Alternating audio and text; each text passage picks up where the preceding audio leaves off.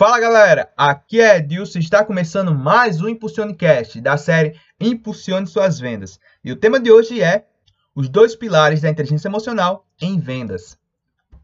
1. Um, pilar autoconsciência. A primeira estratégia para aumentar o autocontrole emocional é praticar a autoconsciência. Há 24 séculos, o filósofo Sócrates já dizia sua máxima: conhece a ti mesmo. E esse é o princípio da inteligência emocional.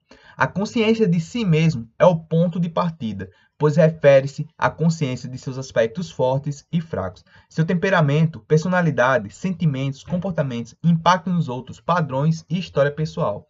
Tomada a devida consciência, o indivíduo é capaz de gerenciar, monitorar, regular e controlar suas reações às situações, tais como um cliente que se irrita com alguma coisa e de se dispor de forma nada respeituosa às suas emoções.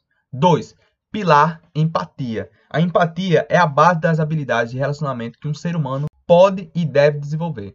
Podemos definir a empatia como a capacidade de se colocar no lugar do outro, de compreender a sua percepção da realidade, seu comportamento e opiniões, livre de preconceitos.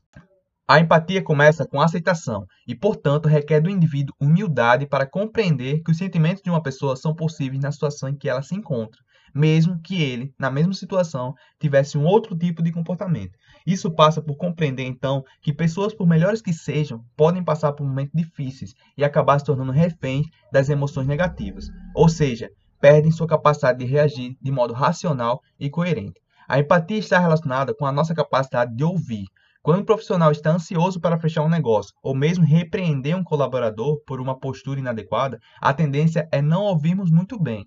Um ouvido bem afinado é uma das ferramentas mais poderosas da empatia. Portanto, ouvir bem é essencial para o êxito nas relações interpessoais de qualquer pessoa.